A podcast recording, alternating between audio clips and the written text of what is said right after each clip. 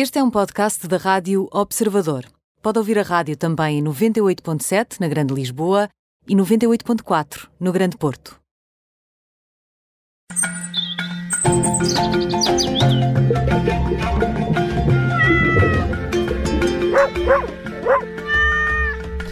Pet Radio com o veterinário Nuno Paixão. Olá, Nuno. Então, Boa noite. Ora viva! Cof, cof, cof, cof. Cof, cof, cof. Exatamente. Foi uma entrada muito teatral, Olá. Nuno. Foi, Ana. Eu, eu, eu, eu de vez em quando tenho estas coisas. É- deixa-me adivinhar, Nuno. Vamos falar de eh, tosse nos cães, traque- chama- as chamadas traqueobronquites.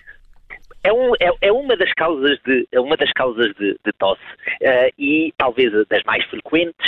ahm, e é uma, é uma infecção. É, são várias, vários micro-organismos. eh, normalmente são, são, são vírus e bactérias misturados. Há, há o vírus da parainfluenza ali misturado também, mas parainfluenza canina, ok? Ahm, que o, o vírus da parainfluenza também afeta humanos, mas neste caso estamos a falar de eh, parainfluenza dos cães. E depois há umas, umas, umas bactérias chamadas bordetelas bronquicépticas que também se aproveitam.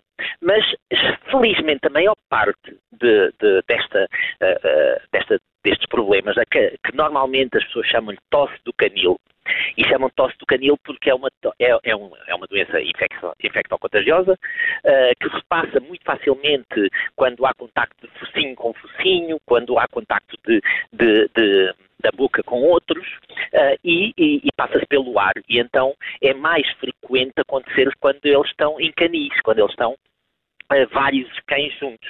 Ahm, essa, essa, essa tosse é, é da da- da- do trato respiratório superior. O que é isso? Basicamente é eh, nariz, garganta, traqueia e os brônquios maiores. Por isso é que nós chamamos traqueobronquite, porque apanhava a traqueia e os brônquios. E é uma tosse assim muito seca. É muito. E uma das coisas que normalmente as pessoas se queixam é o meu cão não me deixa dormir. Toda a noite a tossir. E realmente é uma tosse incomodativa para Ma- ele. Mas isso é coisa para durar quanto tempo, Nuno? Olha, é uma doença que em cães jovens é autolimitante. Autolimitante quer dizer que ela trata-se a si própria. Normalmente, felizmente, nós não temos que atuar eh, na maior parte das vezes. Ah, mas isso pode durar pelo menos entre 3 a 5 dias. Ok? E, e muitas das vezes. São muitas noites vêm- sem dormir. São, são. E as pessoas vão, vão correr de urgência ao veterinário eh, por duas grandes razões. Ou porque, como é uma tosse muito seca, eh, acham que, que está qualquer coisa atravessada na garganta e têm medo que estejam a sufocar.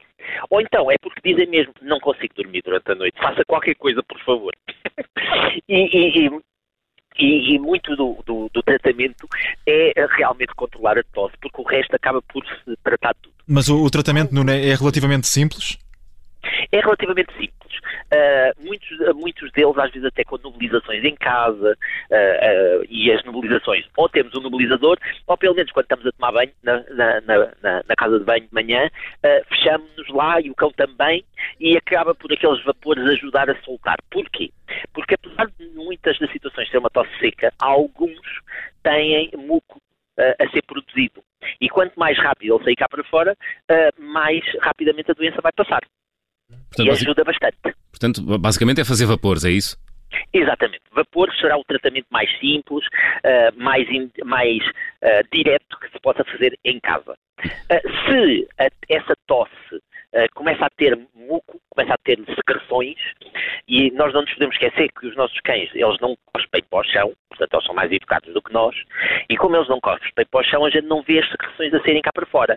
Eles, eles tossem, ficam com ela na boca e depois acabam por engoli-la. Ah, e, portanto, não, não temos que estar a ver as secreções. Só quando é mesmo uma, muita quantidade de secreção é que ah, eles acabam por deitar cá para fora quando tossem.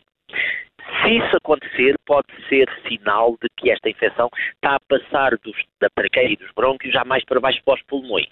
E aí torna-se mais grave. Ou seja, Nuno, esse é, o, no fundo, o ponto de viragem eh, em que os donos eh, se devem começar a preocupar de forma mais séria.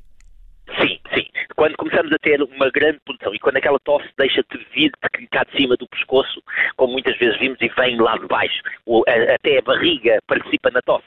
Uh, a barriga começa a se contrair quando tosse, não é? Uh, nessas situações é porque está mais, mais, uh, mais nos pulmões e isso tem que realmente ser tratada o mais rápido possível. Uh, uma das coisas importantes é que uh, existe vacina para esta, para esta tosse do canil. Existe uma vacina que previne uh, o desenvolvimento e que todos os cães que fiquem em hotéis para cães, que vão para, para creches, que vão para a escola, todos os cães que tenham contactos com outros cães devem ter esta vacina sempre em dia.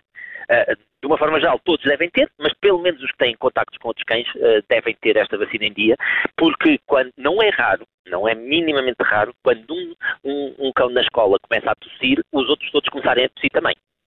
Portanto, vamos dar início a mais um processo de vacinação. Exatamente. Além de muitos sobre os quais temos falado nos últimos tempos.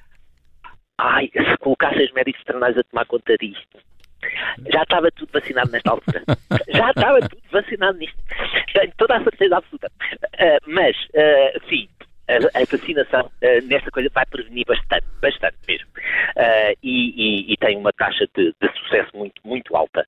Uh, e aqui também há, há outro ponto que, que, que, que, nós temos de ter em conta, que é, se eu tenho mais do que um cão em casa, também devo ter em conta que mais facilmente esta doença vai vai iniciar-se e vai durar. Porquê? Porque não é raro.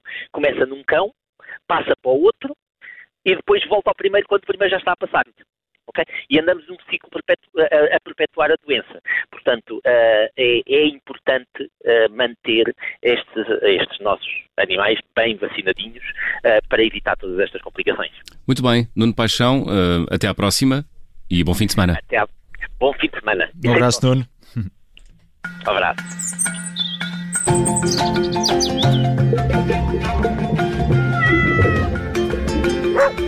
Woo!